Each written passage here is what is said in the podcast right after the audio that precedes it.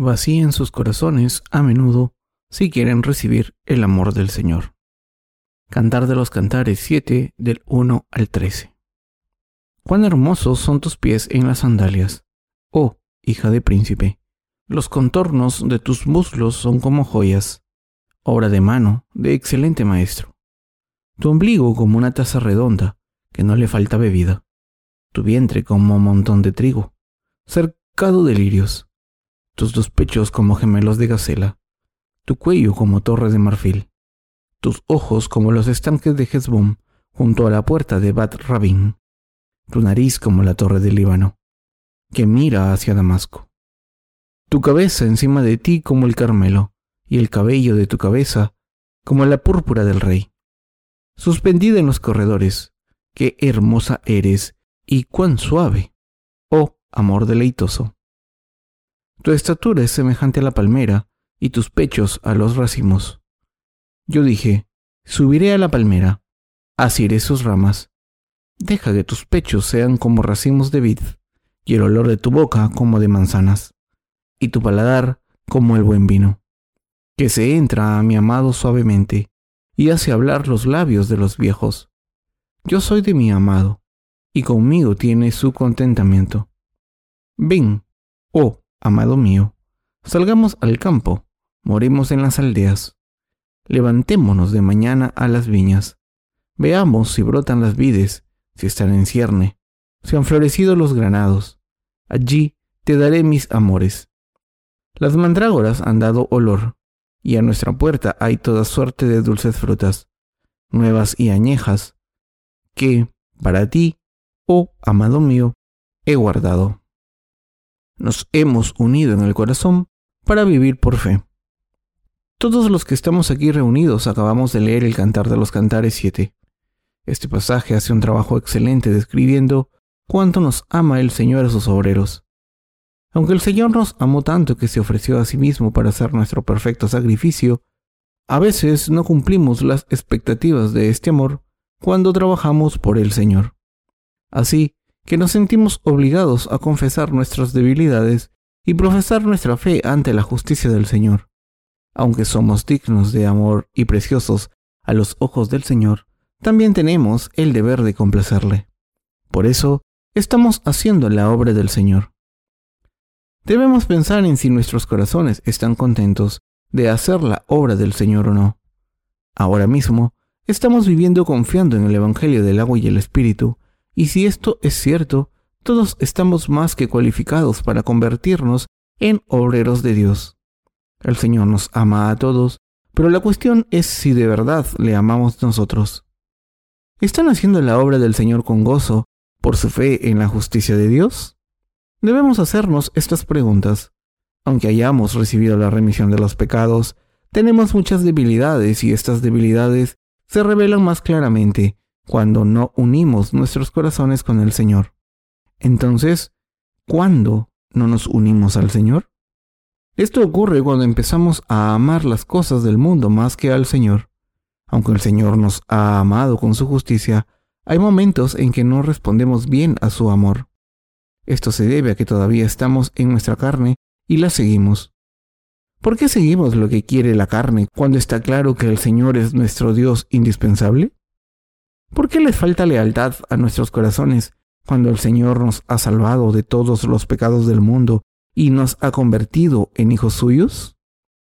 ¿Por qué nuestros corazones no tienen el amor ardiente por el Señor? O lo que es peor, ¿por qué están fríos como las cenizas quemadas?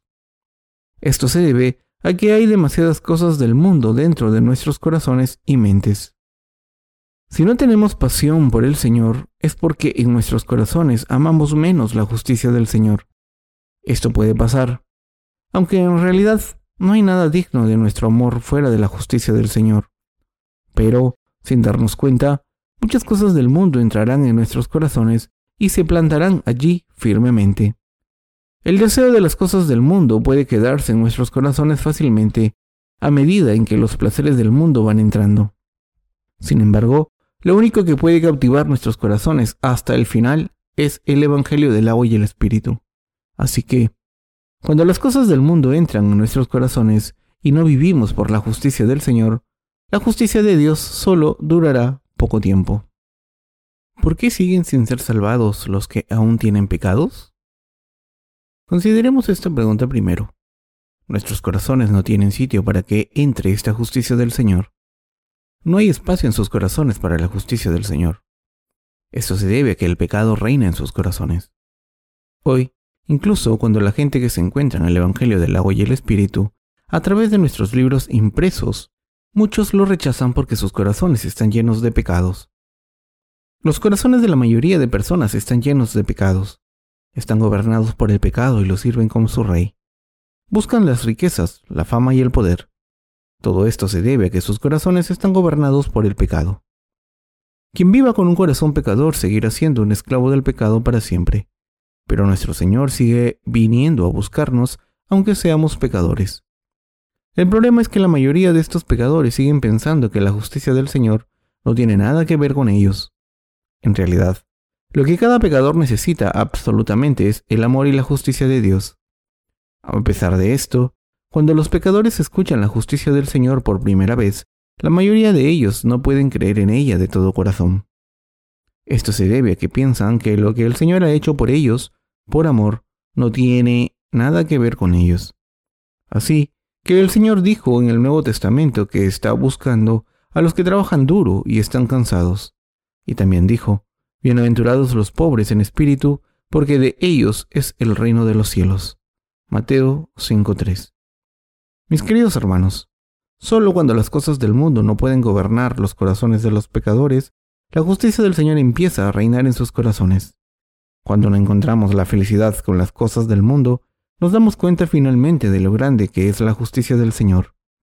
Entonces, entendemos que todas las cosas del mundo no son nada comparadas con la justicia del Señor. Cuando llegamos a un profundo entendimiento de la justicia del Señor, podemos entender el significado verdadero de la salvación. Entonces, nuestros corazones buscan solo la justicia del Señor. Entonces, nuestros corazones creen en la justicia del Señor cuando escuchan hablar de ella, y entonces la justicia del Señor nos da la verdadera salvación a los pecadores. Cuando los pecadores escuchan que el Señor les ha salvado para siempre a través del Evangelio del agua y el Espíritu, alcanzan su verdadera salvación al creer en esta verdad con sus corazones. En ese momento pueden entender la justicia de Dios y darle gracias al Señor por su amor con una fe absoluta. Sin embargo, si el corazón de un pecador no es pobre, la voluntad de Dios no se cumplirá, aunque la justicia del Señor nos haya salvado de todos nuestros pecados. Por tanto, Solo después de recibir la remisión de los pecados creyendo en el Evangelio del agua y el Espíritu, podemos darnos cuenta de que habíamos sido pecadores. Si solo queremos las riquezas de la carne, su fama, su poder, acabaremos traicionando el amor del Señor y su justicia. Para los justos, la prosperidad material se obtiene predicando la justicia de Dios. Hay bendiciones mayores que se reciben al creer en la palabra de Dios, pero hay personas que, a pesar de haber creído en la justicia del Señor de corazón, todavía siguen a su carne. Como las mentes de estas personas están preocupadas con la necesidad de amasar riquezas, obtener poder o encontrar la fama, acaban abandonando los mandamientos del Señor. Si alguien quiere convertirse en la sal que ha perdido su gusto, todo lo que tiene que hacer esta persona es desobedecer los mandamientos del Señor para predicar el Evangelio del agua y el Espíritu. La sal sin gusto no puede seguir al Señor. Aún es peor. Estas personas no pueden seguir a la justicia del Señor aunque quieran. No están cualificadas si los que creen en el Evangelio del agua y el Espíritu constituye la justicia de Dios, no siguen la justicia del Señor por fe. Al final, estarán destinados a ser siervos de Satanás. Al final, acabarán convirtiéndose en personas como los siervos de la parábola del siervo de Jesús que recibe un talento. Estas personas piensan que el Señor es un obstáculo en sus vidas. Como piensan que el Señor es un mísero y un usurero, acaban convirtiendo al Señor en un Dios malvado. Cuando esto ocurre, en vez de servir a la justicia del Señor, blasfemas su obra. Estas personas acaban culpando al Señor y abandonándolo. Por tanto, es imperativo que creamos en la justicia del Señor de corazón y sigamos sus mandamientos. Todos sabemos que necesitamos vaciar la basura por lo menos una vez al día, especialmente cuando hay restos de comida o empezaría a oler muy mal. De la misma manera, también debemos librarnos de las transgresiones de basura que entran en nuestros corazones por lo menos una vez a la semana, con fe en la justicia de Dios. Como todos sabemos, la basura tiene que vaciarse una vez al día para asegurarse de que la casa no huele. Antes de creer en el Señor, debemos abandonar la codicia de la carne, porque sólo entonces podremos seguir la justicia del Señor. Las cosas del mundo pueden convertirnos a los que creemos en el Evangelio del agua y el Espíritu en personas que no tienen nada que ver con el Señor. En otras palabras, nuestra codicia por el mundo, que siempre está presente, puede hacernos caer en los pecados del mundo, pero las cosas del mundo no puede traernos paz a los corazones. Debemos darnos cuenta de que la justicia del Señor constituye nuestra salvación y debemos creer en esto y seguirla con gratitud. Al encontrarnos con la justicia del Señor, hemos sido salvados de nuestros pecados. Sin embargo, nuestro problema es que seguimos estando tentados por las cosas del mundo, incluso después de recibir la remisión de los pecados al creer en el Evangelio del agua y el Espíritu. Esto ocurre porque incluso los que creemos en el Evangelio del agua y el Espíritu siguen viviendo en nuestra carne como todo el mundo. Todos los que creemos en el Evangelio del agua y el Espíritu seguimos siendo humanos y por tanto la codicia de la carne sigue estando en nuestros corazones. Sin embargo, al poner nuestra fe en la justicia del Señor podemos vencer estas tentaciones que permiten que las cosas del mundo entren en nuestros corazones. Solo entonces servimos a la justicia del Señor, la seguimos y recibimos las bendiciones de Dios. Esto se debe a que no podemos conversar con el Señor si nuestros corazones están llenos de demasiadas cosas del mundo, y por tanto debemos asegurarnos de que seguimos pensando en la justicia del Señor. Los justos cuyos corazones están cautivados por las cosas del mundo no pueden entender la obra de Dios, aunque se la expliquemos. Al igual que un hombre completamente enamorado está ciego, los justos que se enamoran de las cosas del mundo pueden estar ciegos a la voluntad del Señor. Como siguen siendo humanos, acaban viviendo una vida que no tiene nada que ver con la justicia del Señor. Estas personas no pueden escuchar la justicia del Señor. El dinero es algo que todo el mundo necesita. Sin embargo, el Señor dijo, no solo de pan vive el hombre, sino de toda palabra que procede de la boca de Dios. Mateo 4:4. Nadie puede encontrar satisfacción en las cosas del mundo, sino que una vida completa puede vivirse solo cuando se puede tener fe en la palabra que procede de la boca de Dios y la justicia del Señor. Para predicar el Evangelio del agua y el Espíritu de manera eficaz por todo el mundo, es cierto que necesitamos dinero. Hoy en día no hay manera de predicar el Evangelio sin recursos financieros. Pero, aunque tengamos todo el dinero del mundo, si no creemos en la palabra de Dios primero, no podemos predicar el Evangelio del agua y el Espíritu.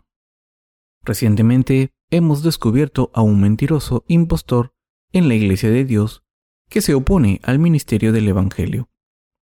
Recientemente hemos descubierto que cierto pastor en nuestra iglesia ha estado obstruyendo nuestro ministerio del Evangelio para obstaculizar la voluntad de Dios.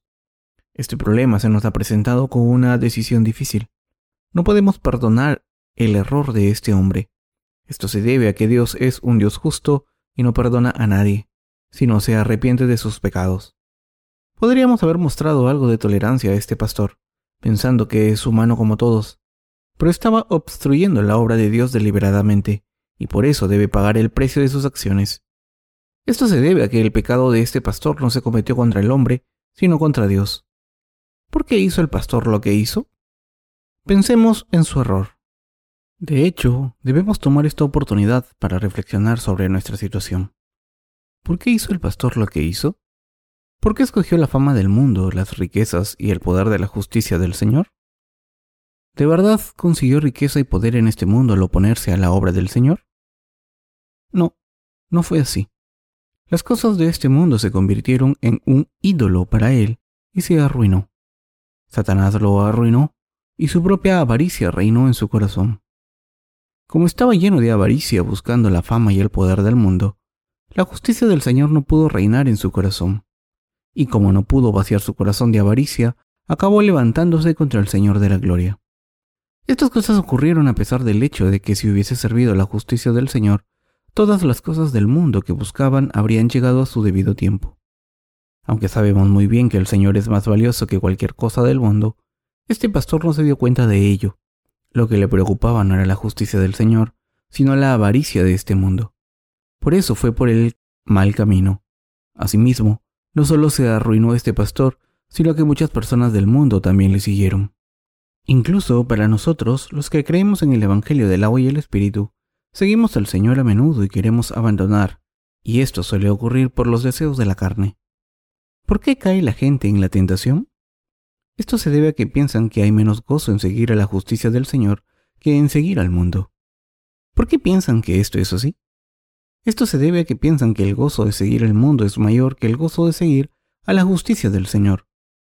¿Qué explica esto? Para algunas de estas personas esto se debe a que se sienten cansados de seguir a la justicia del Señor. ¿Por qué se sienten así? Cuando miramos dentro de sus corazones podemos ver que están llenos de deseos de este mundo más que de amor por la justicia del Señor. Esto se debe a que estas personas no responden a la justicia del Señor, aunque les haya salvado. Esto se debe a que sus corazones están centrados en otra cosa que no es el amor del Señor. Por eso el Señor nos dijo que quitásemos la suciedad de nuestros corazones. Por tanto, es demasiado importante que vaciemos nuestros corazones tanto como sea posible de la suciedad que se acumula en nuestros corazones. Dicho de otra manera, aunque los justos debemos quitar la suciedad que se acumula en nuestros corazones, de la misma manera en que sacamos la basura de nuestras casas, solo entonces podemos responder al amor del Señor, por el que nos salvó a través del Evangelio, del agua y el Espíritu, con una vida de fe. Si vivimos creyendo en la justicia de Dios, responderemos a su amor y respondemos a su amor. Podremos vivir como siervos suyos y participar en su gloria. El Señor nos dijo, la lámpara del cuerpo es el ojo. Así que si tu ojo es bueno, todo tu cuerpo estará lleno de luz. Mateo 6:22. Pero si tu ojo es maligno, todo tu cuerpo estará en tinieblas. Mateo 6:23. Esto significa que nadie puede conocer al Señor si su corazón está en tinieblas. Si sus corazones están llenos de tinieblas, no podrán reconocer la justicia del Señor, aunque la encuentren. Por tanto, es muy importante que miremos dentro de nuestros corazones de vez en cuando los examinemos y los vaciemos tan a menudo como sea posible.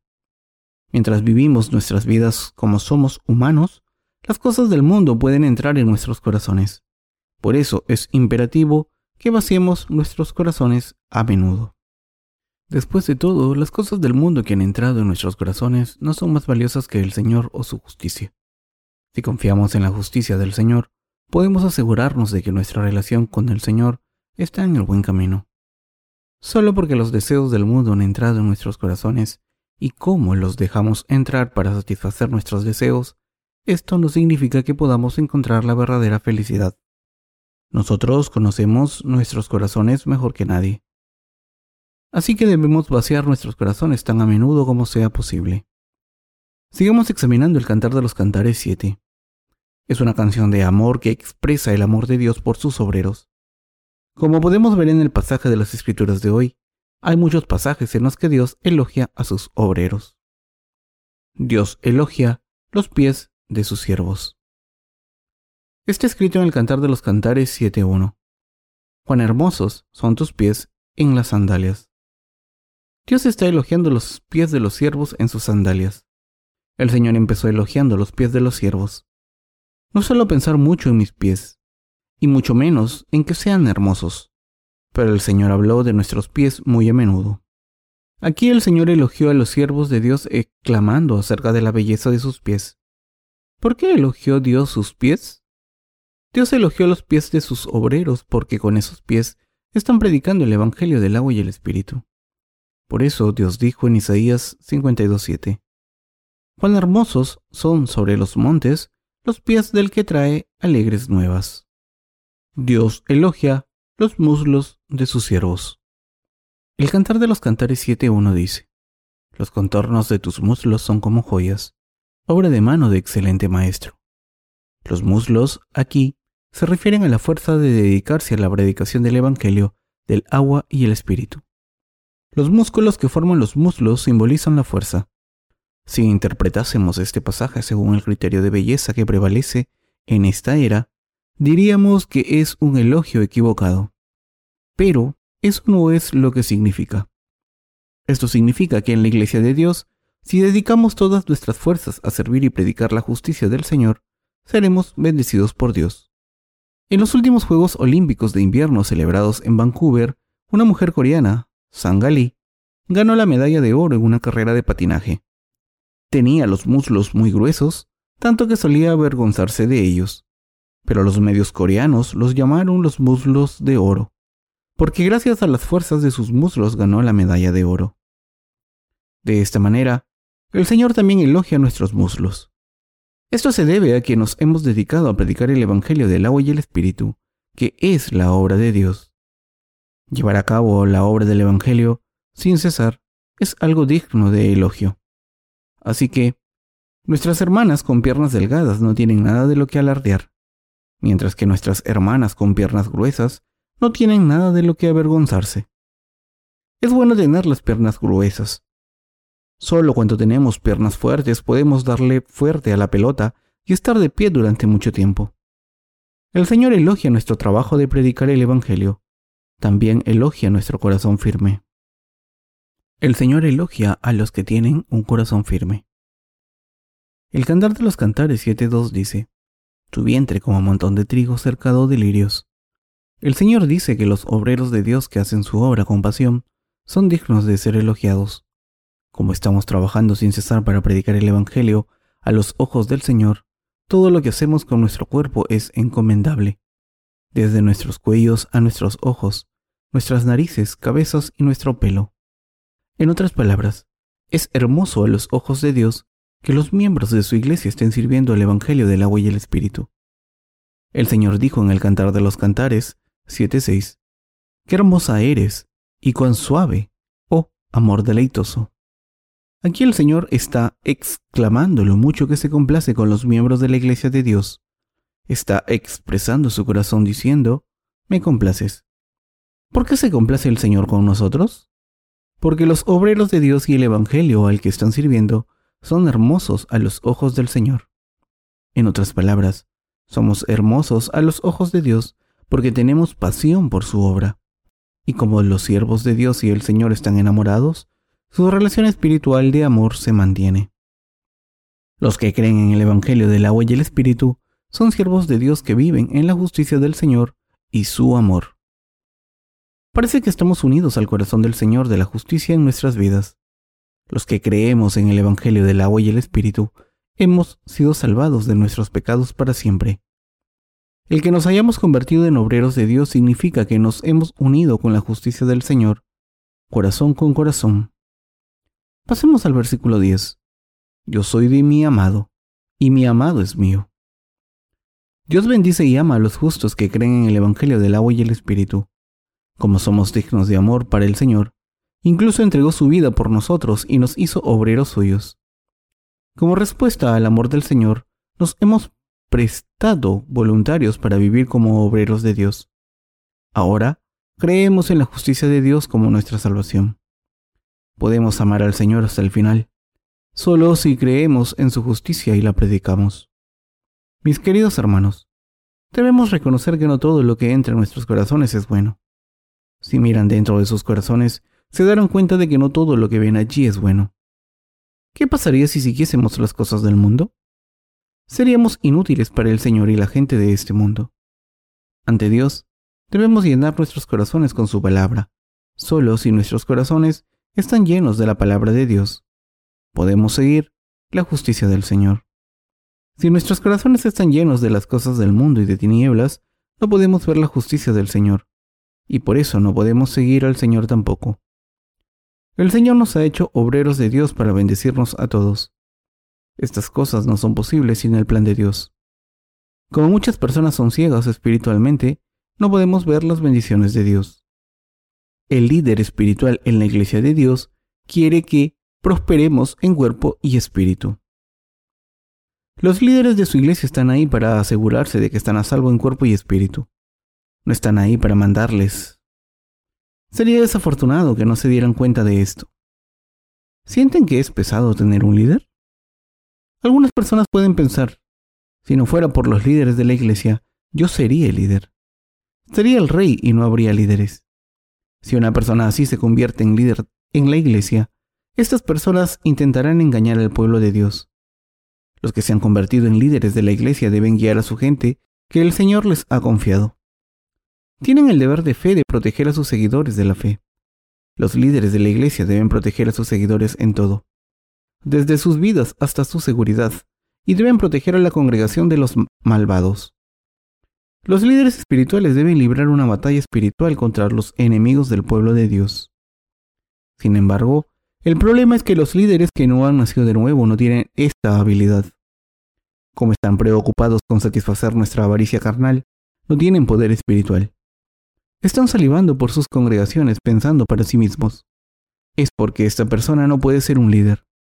Si no fuera por ese líder de la iglesia, podría hacer lo que quisiese. Podría camelar a la congregación para que me diera todas sus posesiones. Podría ser rico. Podría mandar a toda esta gente en la iglesia como mis siervos. Y podría vivir como un rey. En la iglesia de Dios, simplemente tener un pensamiento así es un pecado grave. Sin embargo, no somos tontos. ¿Les parecen necios los que son parte del pueblo de Dios? Por supuesto que no. Mis queridos hermanos, el hecho de que haya verdaderos líderes en la iglesia de Dios es una gran bendición para los santos. Estos líderes están ahí por su propio bien. Son los siervos de Dios. Los líderes de la iglesia son los siervos de Dios. Los líderes de la iglesia son el don de Dios para ustedes. Son las bendiciones de Dios. Los líderes de la iglesia les están guiando para prepararles para los días de la tribulación, porque pronto estarán rodeados de problemas. Como personas que creen en el Evangelio del agua y el Espíritu, tenemos el Espíritu Santo en sus corazones. Como el Señor nos ama a través del Evangelio del agua y el Espíritu, los creyentes hemos respondido a su amor. A través de los que creen en el Evangelio del agua y el Espíritu, el Señor predica el Evangelio por todo el mundo. Quiere trabajar con nosotros, así que les pido que vivan con los líderes de su iglesia y cumplan la voluntad de Dios en este mundo. El Señor está con nosotros, está con la iglesia de Dios. El Señor quiere que trabajemos en su corazón y el mío. Debemos amar a este Señor en nuestros corazones y seguirle. Pero a veces no hacemos esto. Nos sentimos solos y lejos del Señor. Pero, en realidad, el Señor está siempre con nosotros y quiere que los obreros de Dios prediquen el Evangelio en este mundo. Pasemos al pasaje de las Escrituras una vez más antes de terminar. Y conmigo tiene su contentamiento.